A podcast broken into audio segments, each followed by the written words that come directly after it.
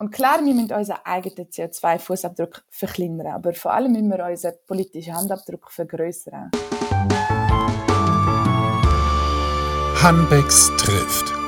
Bea Albermann, mein heutiger Gast. Ich freue mich schön, dass du da bist, Bea. Ja, guten Morgen. Ich freue mich, dass ich da sein darf. Du bist Medizinerin, trägst mal Ärztekittel, mal bist du dick für Health for Future äh, und gehst ähm, für dich auf die Straße demonstrieren oder deine äh, Bedürfnisse dort vortragen. Mal trägst du dein Anliegen bei der WHO vor oder haltest einmal einen Vortrag an Unis. Über das und dich möchte ich gerne reden in dem Podcast. Einsteigen aber möchte ich, um dich ein bisschen kennenlernen, damit, dass wir eine virtuelle Seite von meinem Freundschaftsbuch zusammen ausfüllen. Ich frage, du antwortest. Ich glaube, das machen wir gerade. Super, ich freue mich. Auch wenn ich muss sagen, wenn ich früher Freundebücher ausgefüllt habe, habe ich immer mega lang studiert, aber ich, ich gebe mir Mühe zum direkt ja. Antwort. Okay, also heute mit natürlich die Antwort auch gerade ratzfatz.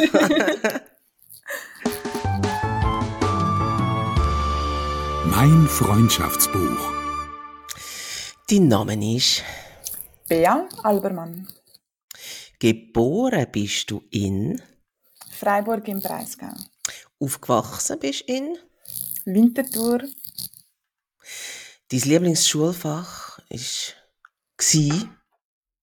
Uh, ähm, ich habe viele Fächer spannend gefunden. Vermutlich ich, bin ich am liebsten ins Theater gegangen. Also nicht in ein obligatorisches Schulfach. Genau. Ich habe nämlich schon gesehen, du bist Kinderschauspielerin.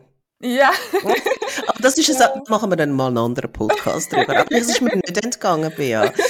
Das ist äh, Google sei Dank. Findet man auch so Sachen raus, wo man ständig war. Genau. Deine Henkersmahlzeit wäre? Mm, oh, Zimtschnecken. Vegane Zimtschnecken. Oh, das ist so das Beste. Ja.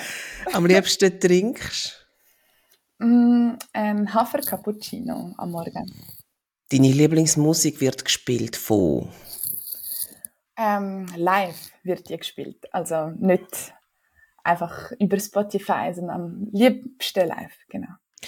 Welches Land, wo du noch gar nicht kennst, würdest du gerne mal bereisen?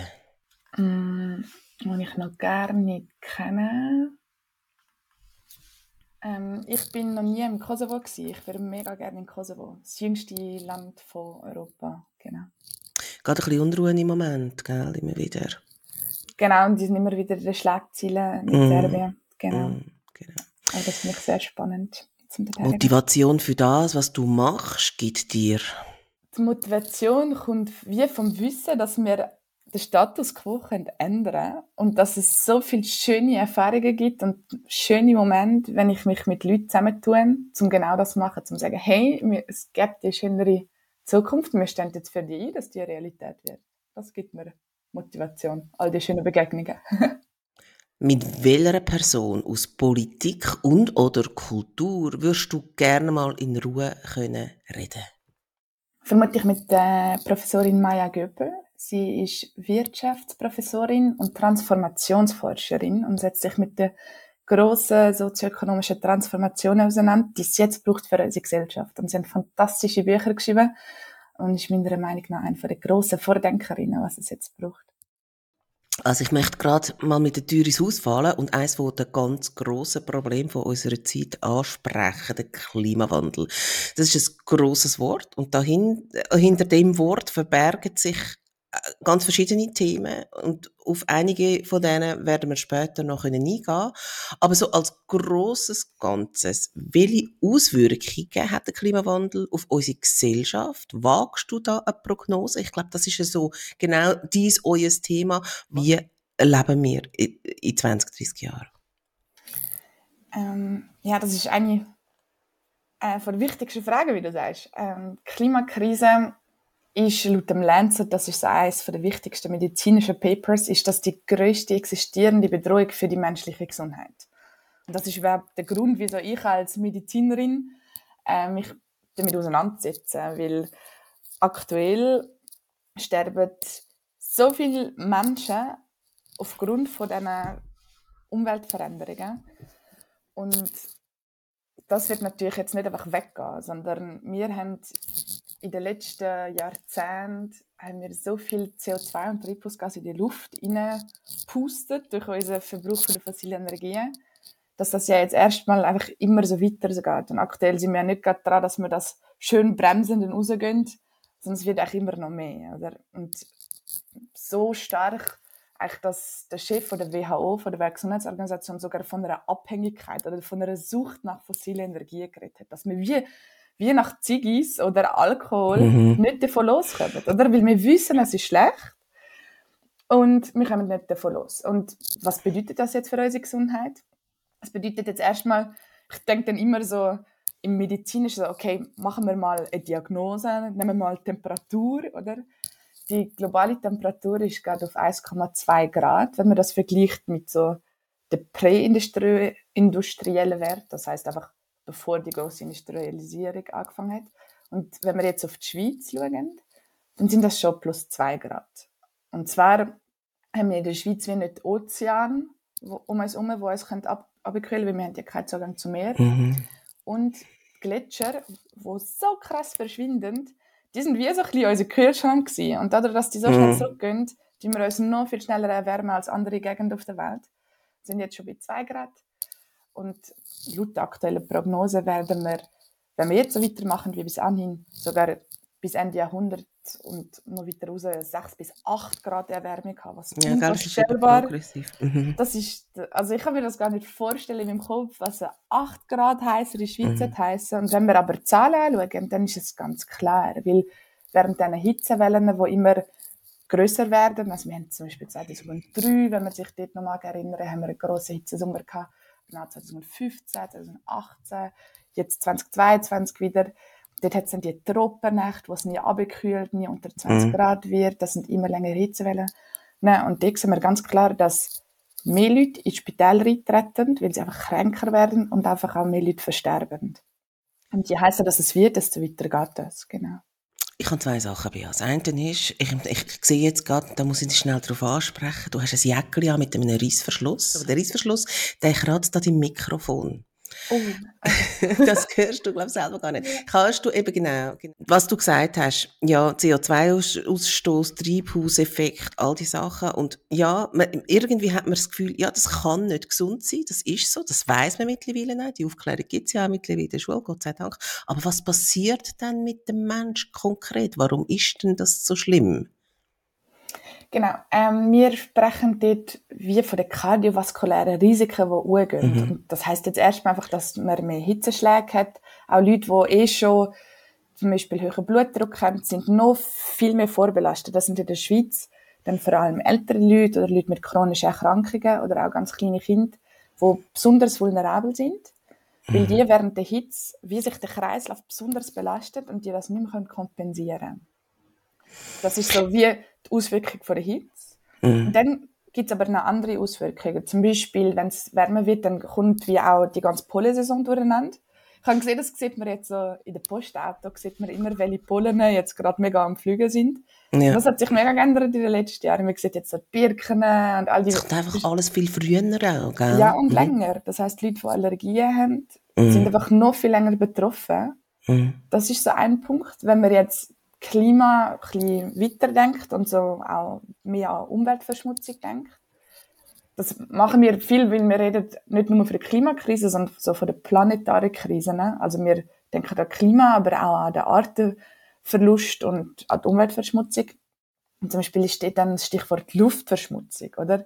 Mhm. Was, was für eine Luft schnaufen wir eigentlich ein? Und wenn man dort Zahlen anschaut, dann sterben jedes Jahr global mehr Leute an der Folge von Luftverschmutzung als an der Folge von Tabak. Und ich meine, jedes Kind weiß, dass ein Zigarre-Rauchen nicht gut Rauchen. ist. Nicht gut ist, genau. Ja. Aber mhm. niemand kann sich einfach mal saubere Luft kaufen, weil wir müssen all die Luft einschnuffen, die es halt gibt. Und zum Beispiel im Tessin haben wir die schlechteste Luft von der Schweiz, weil dort kommt der ganze Smog von Mailand und kommt an die Alpen-Südfront her. Mhm. Und ja, viele denken, ah ja, Ferien oder über die Ostern ist Tessin, mega schön, ein bisschen Wärme. Aber ja, ja da können, mhm. können wir auch nicht Landesgrenzen ziehen gegen die Luftverschmutzung, die es halt gibt. Aber ich meine, das Problem ist ja sehr viel größer, oder? Gerade so, äh, eben, also ich meine, der Einzelne, was soll ich denn machen, wenn, äh, jetzt gerade im, im Blick, wenn wir jetzt mal auf Deutschland schauen, oder? Mit ihrer, mit ihrer Autoindustrie, die haben ja wahnsinnige, die hängen an ihren Autos und an ihrem Kohleabbau, gerade auch noch, ähm, und den Verbrennerautos mit den fossilen Treibstoff. Und da kann ich ja dann irgendwie, ja, da kann ich nur ein bisschen seufzen und, und muss es hinnehmen, weil, weil, weil da hängt so viel, also die Argumentation geht ja dann an, da hängen so viele Arbeitsplätze, äh, das ist wirtschaftlich, Volkswirtschaft, wo, wo dran hängt. Das sind so alles so Faktoren, wo man ja dann als viel Größeres muss anschauen. Kann man da überhaupt Einfluss nehmen? Das ist wie eine Tendenz, die man mega schnell macht. Oder dass man sagt, schauen wir mal auf Deutschland oder schauen wir auf China oder Indien oder so die grossen Emittenten. Und was wir mega gerne machen, ist, ja, schauen wir doch mal die Schweiz an. Mhm. ähm, und zwar wird 40 Prozent der globalen Kohle wird über die Schweiz gehandelt. Gehandelt? Ja, mhm. genau. Also wir sind, der, mhm. wir sind der fünftgrößte Finanzplatz der Welt. Das mhm. heißt, mega viel auch 80 Prozent der russischen Rohstoffe werden über die Schweiz genau, gehandelt. das ist bekannt, ja. Mhm. Und wir machen Geld damit, dass so viele Gelder und Rohmaterialien und eben auch fossile Energien über mhm. uns gehandelt werden, weil unser Finanzplatz so stark ist. Mhm. Und das sind ja unsere Spielregeln. Wir sind ja die weltgelobte direkte Demokratie mhm. und können die auch ändern. Weil, wenn man sich das mal so anschaut von den Dimensionen, wir sind jetzt 8 Millionen Leute in der Schweiz, Klar, wir können nicht alle abstimmen, weil das dürfen etwa nur drei Viertel von den Leuten, die da wohnen, mhm. auch überhaupt abstimmen. Also sind wir irgendwie sechs Millionen Leute, die überhaupt mal dürfen politisch mitspielen aber sechs Millionen Leute, das ist mal weniger, als irgendwie Menschen in London wohnen. Also ja, jede, ja. jede Großstadt ist größer und wir sind echt recht wenig Leute. Und wir können die Spielregeln selber mitbestimmen. Und klar gibt es mega Machtgefälle. Klar ist das Lobbying extrem, wo auch fossile mm. Unternehmen in der Schweiz haben, wo Tabakunternehmen in der Schweiz haben, wo Pharma und also all die mm. grossen Industrien in der Schweiz auch haben. Und es ist nicht gleich, dass jede Person, die wahlberechtigt ist, gleich viel Macht hat, oder? Mm. Das sind extreme Machtgefälle. Aber genau. wir können das mitbestimmen. Und ich glaube, die Ohnmacht, die es eben auslöst, wenn man denkt, ja, pff, ja, was soll denn jetzt ich machen mit -hmm. meinem eigenen CO2-Fußabdruck? Ich kann jetzt ähm, immer schön recyceln, ich auch das Licht ablöschen, ich habe schön Energie gespart, habe immer gefroren, darum mhm. sitze ich da mit meinem Pulli oder also ja. so immer schön alles ab, abgekühlt, ähm, zum schön Energie sparen. Und klar, wir müssen unseren eigenen CO2-Fußabdruck verkleinern, aber vor allem müssen wir unseren politischen Handabdruck vergrößern. Mhm. Weil das kann ultra ohnmächtig machen, wenn man wie immer nur seinen eigenen Fußabdruck anschaut sich denkt, ja, ich habe jetzt ein cooles Bambus-Zahnbürstchen, mhm. aber es wird gleich 40 Prozent von der Kohle über die Schweiz gehandelt und der Credit Suisse hat seit dem Pariser Abkommen, seit 2015, 1,3 Milliarden Franken in Kohle investiert. Mhm. So, so viel Geld, das sind mhm. ja ganz andere Dimensionen, das kann man sich gar nicht vorstellen. Und darum braucht es wie Beine, also es braucht Bewusstsein für Fußabdruck verkleinern, ah, aber vor allem aktiv werden und den Handabdruck nutzen. Du hast 2019 Health for Future in der Schweiz mitgegründet und das ist ein globales Netzwerk aus Ärztinnen und Ärzten und Medizinstudentinnen und Studenten. Worin unterscheidet ihr euch dann von Friday for Future? Ah, wir sind natürlich inspiriert von ihnen. Mhm. Und was wir nutzen, ist so die Stimme vom Gesundheitspersonal. Wir sind nicht nur MedizinerInnen, wir sind auch Pflegefachpersonen, mhm. Ergotherapeutinnen, Logos, mhm. Physios, all das. Mhm. Ähm, Hebammen und Pharmazie und Psychologie. Wobei es gibt auch dann wieder Psychologists for Future, also es gibt ja. ganz viele so Bestrebungen. Und Health for Future bringt wie die Stimme der Gesundheitsfachpersonen zusammen. Und das hat wie einen Grund, wieso wir gesagt haben, ja, wir wollen wirklich auch als Bewegung die Gesundheitsaspekt unterstreichen. Weil es gibt jedes Jahr so Umfragen, wo die Bevölkerung gefragt wird, welcher Bevölkerungsgruppe oder welcher Berufsgruppe vertraut ihr eigentlich am meisten? Mhm. Dann werden alle Berufsgruppen gegeben, dann kann man sagen, ja, viel Vertrauen, wenig Vertrauen. Und da kommt jedes Jahr so eine Liste raus und für die Schweiz hat man das auch gemacht und so ganz unten, beim wenigsten Vertrauen kommen so die Bundesräte, ja, das ist so. Mhm, dann kommen mhm. so FinanzberaterInnen, dann kommen mhm. so Juristinnen, Journalistinnen und dann. Lehrpersonen Und ganz oben ist Pflegefachpersonal und Ärztinnen. Das mhm. heißt, wir haben ein extrem großes Vertrauen von der Bevölkerung. Und wenn mhm. wir sagen, hey, Klimakrise, da geht es nicht nur um die schmelzenden Eisberge und Eisbären am Nordpol, sondern es geht um dich und um mich, es geht um unsere Gesundheit. Mhm. Dann ist das wie ein anderes Narrativ. Mhm. Und wir haben mhm. gefunden, das ist so eine Wichtigkeit. Wir haben so viel auch in den letzten drei Jahren über Gesundheit geredet mit Corona. Und diese Perspektive hat wie häufig gefehlt, dass Corona eben genau eine Unterstreichung ist von wie fest unsere Gesundheit von unserer Umwelt abhängt. Also wie ein Virus, das von einem Tier auf den Menschen kann hüpfen kann. Dass wir darum so Sorge unseren Ökosystemen geben, damit nicht eine Krise auf die nächste folgt. Genau. Hast du Greta mal getroffen? Ja, 2019 haben wir, nachdem 2018 das angefangen hat, dass Greta und immer mehr Klimaaktivistinnen auf die Straße gegangen sind am Freitag, das ist in immer mehr Städten passiert. Dann hat es 2019, tun wir doch all die Leute mal zusammenbringen. Und dort hat es die erste internationale mhm. Fridays for Future Konferenz gegeben, die habe ich mitorganisiert in mhm. Lausanne. Mhm. Das war direkt äh, am Rand vom Lac Léman. Mhm. Und dort mhm. ist sie auch gekommen und 500 andere Klimaaktivistinnen aus über 37 Ländern und Nobelpreisträgerinnen und Autorinnen vom, vom Weltklimarat und die, die immer den IPCC-Bericht rausgeben, wo immer wieder die ganze Wissenschaft zur Klimakrise zusammengetragen wird. Ja, und dort, das ist unglaublich spannend gewesen, weil wir wie gesehen haben, boah, es ist wirklich überall haben die Leute keine Lust mehr, um den Status quo akzeptieren und einfach ja. zuschauen, wie wir die Krisen weiter eskalieren Weil das ist ja das, was aktuell passiert. Health for Future, das bedeutet ja auch ähm, also Gesundheit oder auch mentale Gesundheit. Oder? Und mhm. was mir im Moment auffällt, ist, dass viele Teenager gerade hadert. Hadert mit sich und mit der Welt. Ähm, es ist auch bekannt, und es gibt je länger, je mehr Artikel darüber, dass die Jugendpsychiatrie total am Anschlag läuft. Ähm, sogar schon Schülerinnen und Schüler ausbrennt sind. An was liegt das? Was löst der Druck, der Stress, gerade im mentalen Bereich aus? Weißt du da etwas drüber? Mm, ja, es, ich, ich habe selber auch in der Psychiatrie geschafft und habe in meinem Umkreis recht viel, wo in der Kinder- und Jugendpsychiatrie arbeiten. Das ist wirklich enorm, was auch seit Corona wirklich die Zahlen zugenommen haben an der Belastung. Mhm. Ich, mein Eindruck ist, dass man, wenn man das auf eine gesellschaftliche oder auch philosophische Ebene nimmt, dann gibt es die Beschreibung, dass wir gerade in einer Zeit von The Great Acceleration leben. Also es nimmt alles zu, an Geschwindigkeit, aber auch eben CO2-Emissionen, an unserem Konsum, all dem.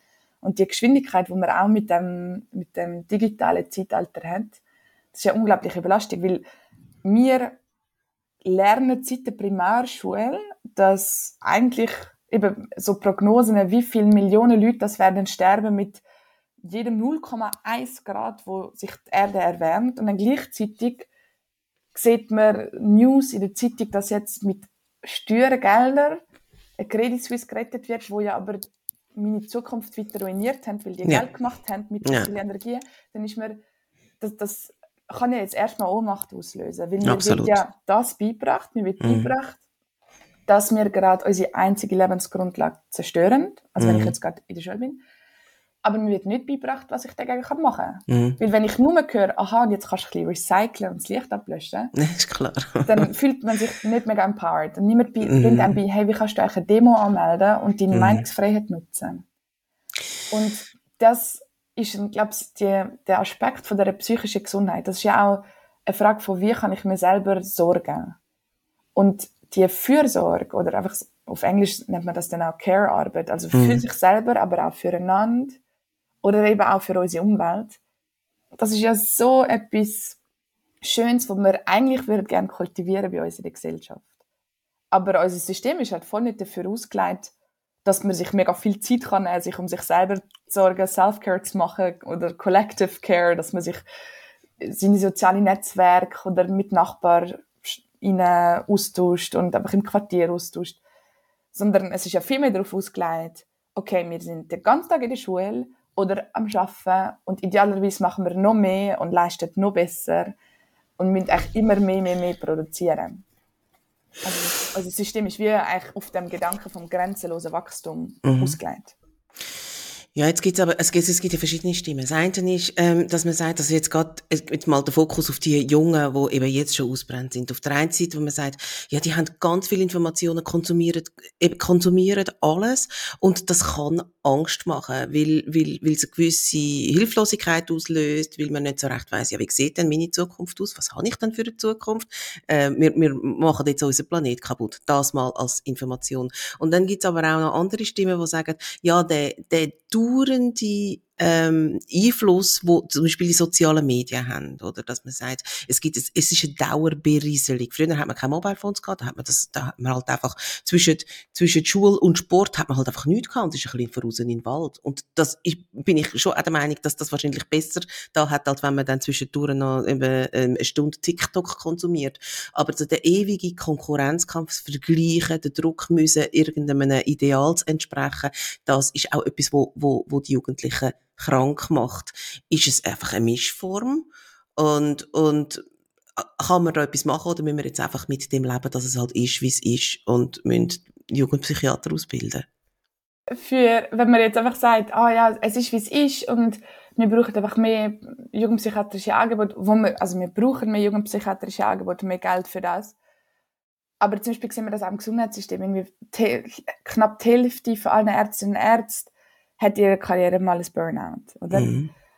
Und also ja, jetzt wechsle ich wieder die Perspektive von den Jugendlichen weg. Oh, unbedingt, ja, wie, ja, klar. Mhm. Wenn wir wie anschaut, okay, was machen wir jetzt mit dem? Dann heißt natürlich, okay, wir brauchen erstmal Unterstützung für die, die ausbrennt sind. Das ist eben das, wir brauchen mehr Angebot und Versorgung. Aber das ist ja jetzt erstmal ein Pflasterli, wo ich wie aufs Problem klebe und sage, oh ja, okay, die Hälfte allen sind ausbrennt. Ja, aber die haben jetzt ein Sorgentelefon, das ihr anrufen könnt. Total, Symptombekämpfung oder keine genau. Ursachenbekämpfung, ja. Und das ist ja das, was wir in der Schweiz schon als Pflästerli-Politik mhm. bezeichnen, oder? Und einfach ein Pflästerli draufkleben und das mhm. ist ja äh, eigentlich unsere ganze Politik ist Pflästerli-Politik, weil wenn man die Ursachen angehen vom Problem, dann ist das erstmal zum Beispiel im Spital wirklich die Arbeitsbedingungen, dass man die Rahmenbedingungen, die Strukturen ändern, dass man die Hierarchie angeht im Spital. Es ist unglaublich patriarchal prägt und das ganze Gesundheitswesen überhaupt nicht auf andere Gender ausgerichtet. So über, über Frauenkörper wissen wir immer noch viel zu wenig, wie Medikamente auf die auswirken. Ähm, und wenn wir das jetzt auf unsere Gesamtgesellschaft, nicht nur aufs Gesundheitswesen, sondern eben auch auf Kinder und Jugendliche, dann muss man sich fragen, ja, aber was, wie würde denn ein gesundes Aufwachsen aussehen, wo irgendwie im Einklang ist mit unserer Umwelt, wo man mhm. selber sich kann entfalten, wo man kann Resilienz aufbilden, wo man kann auch Kompetenzen ausbilden, wie dass man sich selber um seine eigene psychische Gesundheit kann kümmern, oder? Und das ist ja wie ganz ein anderer Grundsatz als junge Menschen anzuschauen, als ein Gefäß, wo man vollstopfen mit Wissen, wo dann müssen genug Wissen haben, dass sie in einer Leistungsgesellschaft können arbeiten und Profit generieren wie wenn man sagt, hey, wie können wir ein System machen, wo junge Menschen können so gesund und resilient aufwachsen dass sie einen Beitrag können leisten dass unsere Gesellschaft, die ja jetzt wirklich große Transformationen braucht, mhm. damit wir die planetare Grenzen können respektieren und die Umweltzerstörung können, können verlangsamen Dafür brauchen wir ganz viel Kreativität, wir brauchen Zusammenhalt, wir brauchen Resilienz. Wir brauchen die Leute, die eben nicht gelernt sind von einer Ohnmacht und von Angststörungen und Depressionen, weil das ist ja angesichts von der Tatsache auch eine, eine natürliche Entwicklung. Am denke ich mir, weil es gibt wie Leute, die dann sagen, ah ja, das, das Eco-Anxiety, also die, die Angstgefühle, die ausgelöst werden durch die Zerstörung von unserer Umwelt, das müsste man jetzt in den Katalog von psychiatrischen Erkrankungen aufnehmen. Mhm. Und wenn ich das höre, dann denke ich mir so, mh, hm, eigentlich finde ich es doch immer eine kranke Reaktion, wenn man, wenn es einem gar nicht auslöst, wenn man hört, wie schlimm das es gerade ist und man denkt sich, ah, ich mache einfach weiter und ich bin weiter da als Top-Banker, Bankerin am Arbeiten und in Machenschaften verstrickt, wo wir weiter Investments in fossile Energien machen und es lässt mich einfach kalt. Das finde ich eher absurd. Weil ist, das bräuchte eine ICD-Nummer. ja, also ich meine einfach so, dass weitermachen mit dem Status Quo, ich meine, wir rennen, das ist wirklich, jedes Mal, wenn wir Zeitung aufmacht, wissen wir, wir mhm. rennen wirklich in eine Richtung, die völlig falsch ist Total. für uns alle. Absolut. Ja, interessanterweise ja. sehen das alle, aber, aber, aber jetzt, grad, jetzt haben wir gerade wieder auch die Luzernwahlen gehabt. Der Aufschwung der Grünen jetzt in, der, in der letzten Zeit ist so ein bisschen gebremst worden und man hat das Gefühl, der Hype ist ein bisschen vorbei, wo auch die Regularitz dort mal ausgelöst hat. Im Herbst wird in der Schweiz gewählt und man schaut so ein bisschen ängstlich auf das Resultat. Wieso gelingt es denn nicht, die Bevölkerung nachhaltig von der Wichtigkeit von dem Anliegen, von eurem Anliegen oder von unserem Anliegen zu überzeugen? Ich glaube, das ist die große Herausforderung. Wir können aus mehr Wissen über die Klimakrise, weil es ist omnipräsenter. Es ist wie so Sustainability und mhm. Green, mhm. whatever. Das ist ja omnipräsent. Ich meine, kann ich selbst wenn man auf die Webseite von Coca-Cola geht, hat man das Gefühl, die sind Driver von Sustainability, ja. obwohl sie der größte Plastikproduzent sind. Also so, mhm. ja. Mhm. Ähm, und wir haben uns mehr wissen über die Klimakrise, nicht mehr Ohnmacht, sondern mehr Macht zum Handeln entstehen, mhm. oder? Mhm. Und ich glaube, das geht genau so in die Richtung, dass man sagt, hey, ich habe vielleicht eine persönliche Haltung, aber ich kann die nur, nicht nur sagen, ich stehe auch für die ein. Ich lege die Ohnmacht ab und ich tue mich mit anderen Leuten zusammen und erkenne, dass eben die Spielregeln, wie wir sie aktuell haben, das System, dass das nicht gegeben ist, sondern dass wir das können ändern Weil mega häufig ist das auch im, im nationalpolitischen Diskurs halt so, ah, aber dann müssen halt, müssen halt KonsumentInnen das ändern. Und das ist immer wieder das Individualisieren von der Verantwortung, wo wir mega kennen, die Strategie kennen wir eins zu eins aus der ganzen Tabakgeschichte. Das ist die Strategie von der Tabaklobby von wir haben sogar Ärztinnen und Ärzte, die am Rauchen sind. Wir platzieren das in allen coolen Hollywood-Filmen, dass alle am Rauchen sind. Ja. Und wir, wir also die haben ja Studien gemacht, haben gewusst, dass das Lungenkrebs auslöst und haben dann die nicht publiziert und haben die Leute nicht darüber aufgeklärt, dass da ein direkter Link ist. Das hat man herausgefunden, haben die fossilen Unternehmen genauso gemacht. Die haben schon vor 40 Jahren haben die Studie gemacht, was passiert, wenn wir weiterhin so viel fossile Energie konsumieren. Was passiert mit der Erderwärmung, welche Effekte hat das? Aber die hat das nicht kommuniziert. Ich meine, du hast an der Frauensession 2021 hast du im Bundeshaus eine Rede gehalten und hast gesagt, auf der einen Seite hast du gesagt, Frauen sind disproportional stark betroffen. Ich glaube, das ist auch bekannt. Also auf der einen Seite, weil sie 80 Prozent vom Pflegeberuf ausmachen. Auf jeden Fall. Also darum sind sie betroffen.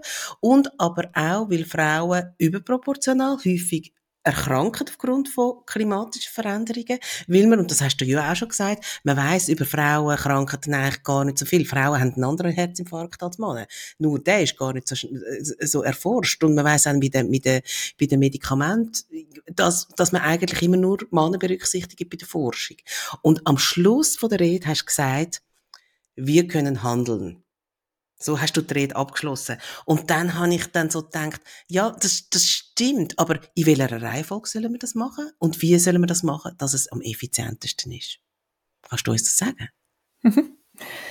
ähm, ich, ja, es ist eine Notfallsituation. Und in mhm. Notfallsituation müssen wir priorisieren, oder? Das ist wie, das kennen wir von der Notfallstation, wo wir nicht erstmal ewig lang für immer können stehen und diskutieren, was jetzt die perfekte Lösung ist, sondern wir müssen ins Handeln kommen. Darum frage ich eben, in welcher Reihenfolge in welcher Reihenfolge, Weil das ist nämlich ja schon auch noch eine Frage, oder? Man kann das auch in einer falschen Reihenfolge machen und dann bringt es einfach nicht so viel.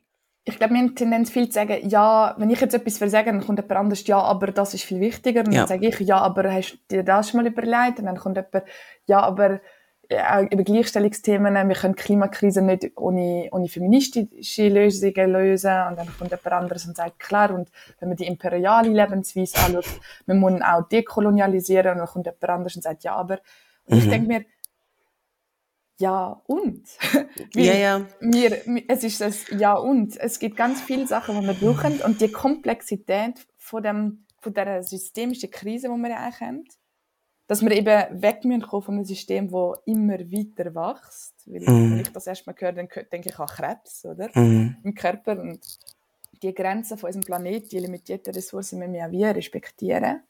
Das heißt, wir müssen wie über Alternativen reden. Und dort kommen wir mega fest ins Ja und rein. Das heißt, wenn jetzt die Frage ist, okay, das Handeln ganz konkret, 18. Juni, Klimaschutzgesetz, Abstimmung, da mal einfach direkt das Ja stimmen. Oder? Das ist ganz, das ist jetzt recht hoch in dieser Prioritätenliste und es ist ganz konkret im Juni, wo kommt. Dann etwas nächstes ist, im Oktober für die nächsten Nationalratswahlen zu sagen, hey, ich wähle Leute, die wirklich Gesundheit von mir und von unserem Planeten ins Zentrum stellen. Weil ich, kann, ich sehe keine Option, dass PolitikerInnen, die das nicht machen, uns auf einen Weg aus, dem, aus diesen Krisen herausführen. Und dann hört es bei der Nationalpolitik nicht auf. Ich glaube, was, was man ganz konkret kann machen kann, ist, sich fragen, okay, ich schaffe vielleicht, dann habe ich eine Pensionskasse, wo mein Unternehmen einzahlt, für meine Altersvorsorge. Aber was ist denn das für eine Pensionskasse? Für welche Zukunft investiert die denn mein Geld?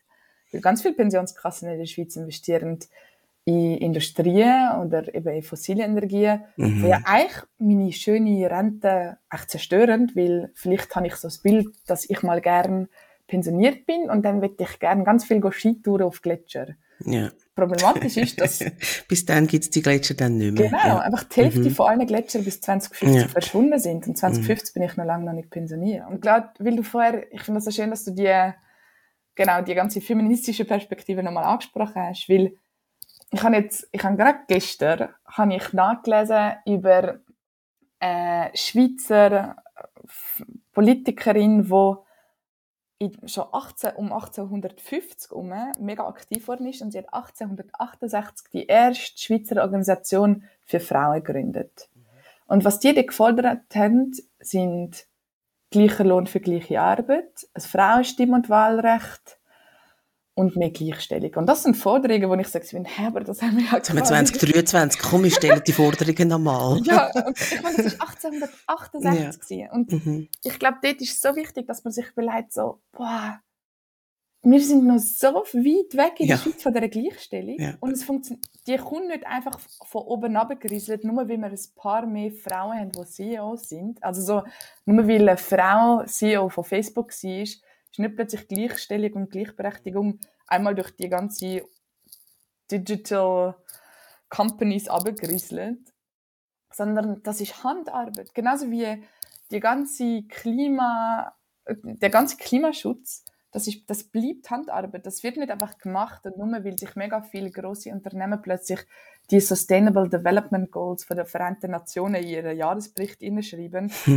passiert nicht plötzlich mehr Sustainable Development, sondern das ist wirklich, das ist die Realität, die ich gesehen in meinem Aktivismus, aber auch in meiner wissenschaftlichen Arbeit. Das sind einzelne Personen, die sagen, hey, ich will das einfach nicht akzeptieren und die sich zusammentun mit anderen Leuten. Und ich glaube, das vergisst man amix, dass so die grossen Veränderungen kommen nicht von den ultra wichtigen Leuten, sondern das, die kommen von Leuten wie dir und mir, die sagen, ich habe keine Lust mehr auf das und sich zusammentun und wirklich als Gemeinschaft sich für Veränderungen einsetzen. Du hast die Ärztekammer FMH im Oktober 2020 davon können überzeugen, die Klimakrise zum gesundheitlichen Notfall zu erklären. Wie hast du das geschafft? Und was verändert sich da konkret im Gesundheitswesen? Genau. Wir im Gesundheitswesen sind, wir sind ja nicht nur die Apostel von der Gesundheit, sondern wir, wir beführen aktuell auch noch die Krise. Das ist ja die Absurdität, dass das Schweizer Gesundheitssystem etwa so, man sagt, zwischen 5 bis 8 Prozent den nationalen Emissionen beiträgt. Das heißt, es ist ja erstmal abstrus, wenn man das denkt. Das Gesundheitssystem, das ja eigentlich dafür gemacht ist, um Leute gesünder zu machen, Mhm.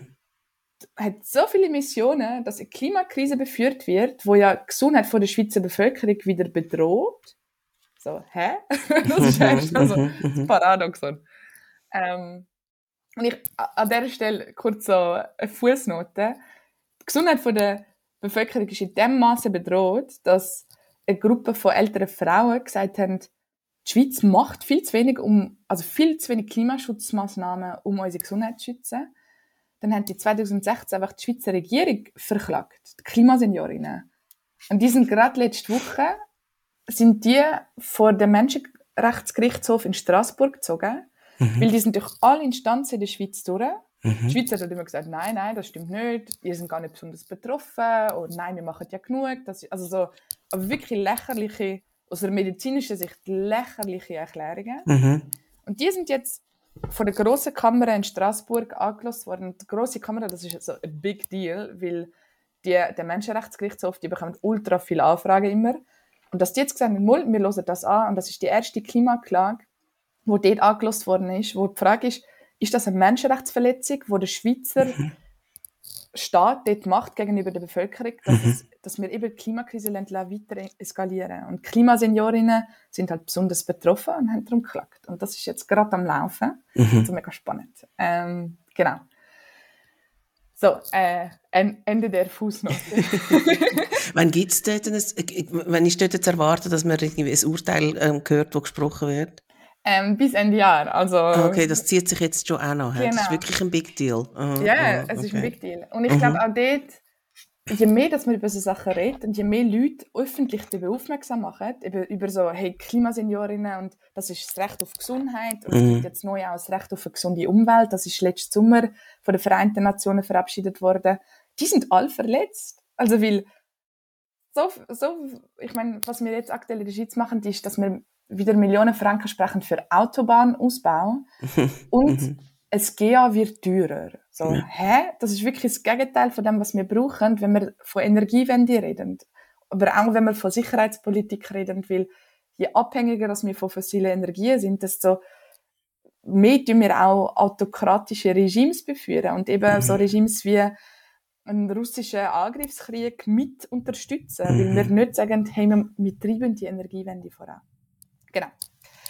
Ähm, zu, zu, dem, zu der Motion bei der FMH. Ähm, ich glaube, das ist unfassbar wichtig, dass man genauso Stimmen hat, dass man sagt, hey, eine Schweizer Ärzteschaft sagt, das ist ein medizinischer Notfall, mhm. es ist die größte Bedrohung für Gesundheit. Weil, wenn schon Ärztinnen und Ärzte nicht über das reden, wer setzt sich denn dann für die Gesundheit der Leute ein? Weil ja. das Bundesamt für Gesundheit, die machen das nie. Die haben das zwar in einer Strategie vom Bundesrat steht, auch wenn Gesundheit über die Umwelt fördern, aber die haben gar kein Budget für das. Also es ist gar nicht mit, es gibt gar kein Departement im Bundesamt für Gesundheit, wo sich Umwelt oder Klima widmen als ganzes Departement. Die haben das sogar vor etwa zehn Jahren haben die das abgeschafft, das Umweltdepartement im BAG. Also weil sie aus Budgetgründen haben sie gefunden, ah, das brauchen wir nicht. Das heißt, aktuell ist ja wie die Frage, hey, wer klärt denn die Leute darüber auf, dass Klimakrise uns nicht nur bedroht, sondern dass es auch ein riesiger Gewinn ist. Weil das ist, das ist ja Good News, dass Klimaschutz auch Gesundheitsschutz ist. Das heißt, wenn ich jetzt meine Ernährung umstelle, wenn ich sage, ich esse nicht mehr jeden Tag Fleisch und reduziere meinen Konsum von rotem Fleisch, so rotes Fleisch, das wissen wenig Leute, das tut mein Darmkrebsrisiko achtfach erhöhen. Das heißt, ich mache das nicht nur fürs CO2, sondern für meine mhm. eigene Gesundheit, weil ich habe keine Lust auf Darmkrebs. Mhm. Und das ist das, was wir unter Planetary Health Diet verstehen, also wie eine Ernährung, die wirklich basierend auf diesen planetaren Grenzen ist und was sagt, es geht nicht darum, nie mehr Fleisch zu essen, aber halt in viel weniger Ausmaße, wie wir das jetzt machen und dass die. Hälfte vom Teller wirklich Gemüse ist. Und das ist wissenschaftlicher Konsens international und ich bin ja noch nicht so lange als Ärztin unterwegs, ich bin ganz frisch backen und im Medizinstudium haben wir noch Sachen gelernt, die international schon längstens verworfen sind. Also wir haben noch gelernt, ah ja, tierische Proteine sind so wichtig und das mit dem Vegan und Vegetarismus mega schwierig. Dabei ist das längstens... Selbst du, wo so jung bist und man das Gefühl hat, ja, du hast ja jetzt dein Medizinstudium erst gerade gemacht. Also selbst genau. die Informationen sind schon wieder überholt. Na, beziehungsweise das, was man im Studium mhm. unterrichtet, ist einfach völlig veraltet. Okay, interessant. Und ich meine, das, das nicht nur im Aspekt auf, auf Nachhaltigkeit, also weißt du, ich habe sieben Jahre Medizin studiert und ich habe Klimakrise ist nicht ein einziges Mal erwähnt worden in meinem gesamten mhm. Studium. Und ich bin durch mein Engagement außerhalb bin ich dann bei der WHO gelandet, wo gesagt, ah ja, Klimakrise ist die größte Bedrohung für Gesundheit. Ja. So, äh, warte mal, hey, ich studiere doch Medizin. wie kann das sein, dass ich nicht, nichts lerne über die grösste Bedrohung für unsere Gesundheit. Mhm. Und auch wenn es darum geht, über, also die Ernährung ist das eine, die Mobilität ist das andere. Und dort kommen wir wieder darauf, so klar, wir können die Leute motivieren, zum mehr Velo fahren, zum mehr laufen, weil damit ist, sie nicht nur weniger CO2 ausstoßen, sondern sie tun auch ihr eigenes Herzinfarktrisiko ja. reduzieren, sie tun ihre psychische Gesundheit verbessern, all das. Und gleichzeitig, wenn ich in einer Stadt wohne, wo ich wirklich Angst um mein Leben habe zum Velofahren, ist das aber nicht nur eine persönliche Entscheidung, ob ich jetzt Velo fahre, sondern es ist auch eine politische Entscheidung, ob wir mehr Veloweg haben. Oder? Und ich glaube, das ganze, der ganze Gesundheitsaspekt ist wieder auch höchst politisch, weil habe ich dann Zeit, um mich um mich selber zu kümmern? Habe ich Zeit, um jeden Tag eine halbe Stunde Bewegung zu machen, um hm. auf den Markt zu gehen und vielleicht lokales Gemüse zu kaufen, um mich einfach auch mit guten Freundinnen treffen und im Wald spazieren. Zeit ist ein mega ein grosser Faktor, der ja. so limitiert ist in der Leistungsgesellschaft. Ich glaube, da braucht es radikale Veränderungen. Und das, ja, das glaubt nicht nur ich, sondern das sagt, steht einem IPCC-Report, dass wir systemischen Wandel eben brauchen. Und darum ist das der Slogan auf der Straße, oder? Systems Change, not Climate Change. Mhm. Du bist auf der Forbes-Liste Under 30 bist du gewesen. und das ähm, heißt, du gehörst zu den spannendsten Menschen unter 30 bist du so ausgezeichnet worden. Hat dir das etwas gebracht? Ja, erstmal ein bisschen lustig, wenn man sagt, ähm, Forbes ist so das grösste Wirtschaftsmagazin ja, der Welt. Oder genau. würde sich selber so betiteln. Mhm. Ähm, und ich will erstmal sagen, wir brauchen grundlegende Transformation von der Wirtschaft, damit wir ja. überhaupt gesund können weiterleben können. Ähm, und ich glaube, in dem Sinne bin ich, ähm, ist, ist das eine ultra coole Möglichkeit, die, die Auszeichnung, um ja. die auch so Gedankenanstöße an so Ort herzubringen, oder? Mhm, mhm.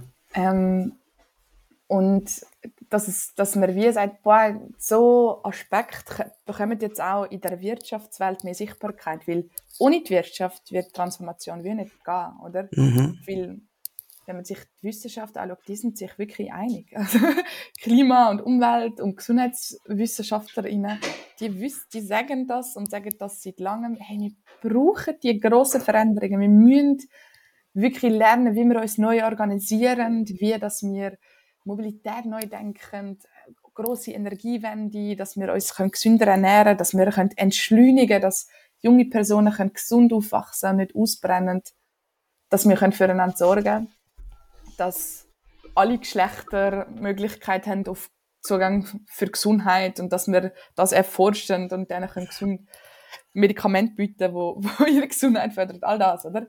Das, das wäre ja möglich. Aber es gibt so eins Zitat ähm, von Rafik Shami, wo sagt, es gibt fast keine Gruppe, die so viel Einfluss hat auf die Weltgeschichte wie die Gleichgültigen. Ja. Oh, und, das ist ganz schlau, ja. Und das, ja. Ganz, das Zitat, ja. Und das finde ich, mhm. das ich so groß, wie wenn man sich überlegt, so, ja, was heißt denn gleichgültig sein? Vielleicht ist es ja auch weitermachen mit dem Status quo, eben einfach weiter mhm. seinen Alltag genauso machen wie die letzten 10, 10 20, 30 Jahre und ich glaube, es braucht große Disruption. Und jede Person von uns kann sich wieder fragen, so, und wie, wie kann ich da die Disruption jetzt reinbringen?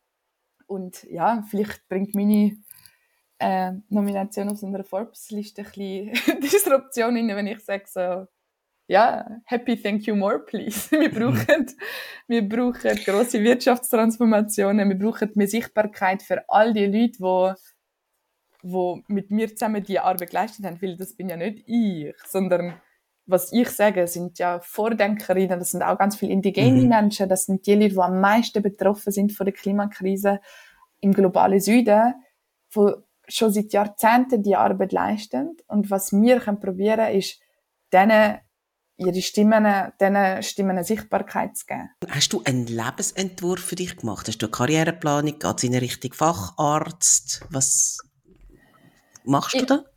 Ich habe ähm, aktuell habe ich das Privileg, dass ich mich wirklich Vollzeit diesen Planetar planetaren Krisen widme, weil ich gemerkt habe, nachdem ich zwei Jahre durch verschiedene Spitäler getourt bin in der ganzen Schweiz, boah, 100% im Spital arbeiten und eben nationale Strategien entwickeln, das ist erschöpfend, weil unsere 100% sind ja schon mal 50 Stunden pro Woche. Ja. Das sind nicht 42 Stunden. Ja.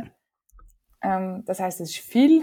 Und Mhm. dann darüber hinaus ist es einfach extrem viel zu machen. Und dann habe ich gefunden, nein, ich werde mich jetzt Vollzeit dem widmen, weil ich Mhm. habe mein ganzes Leben, ich darf ja noch bis mindestens 65 arbeiten. Ja.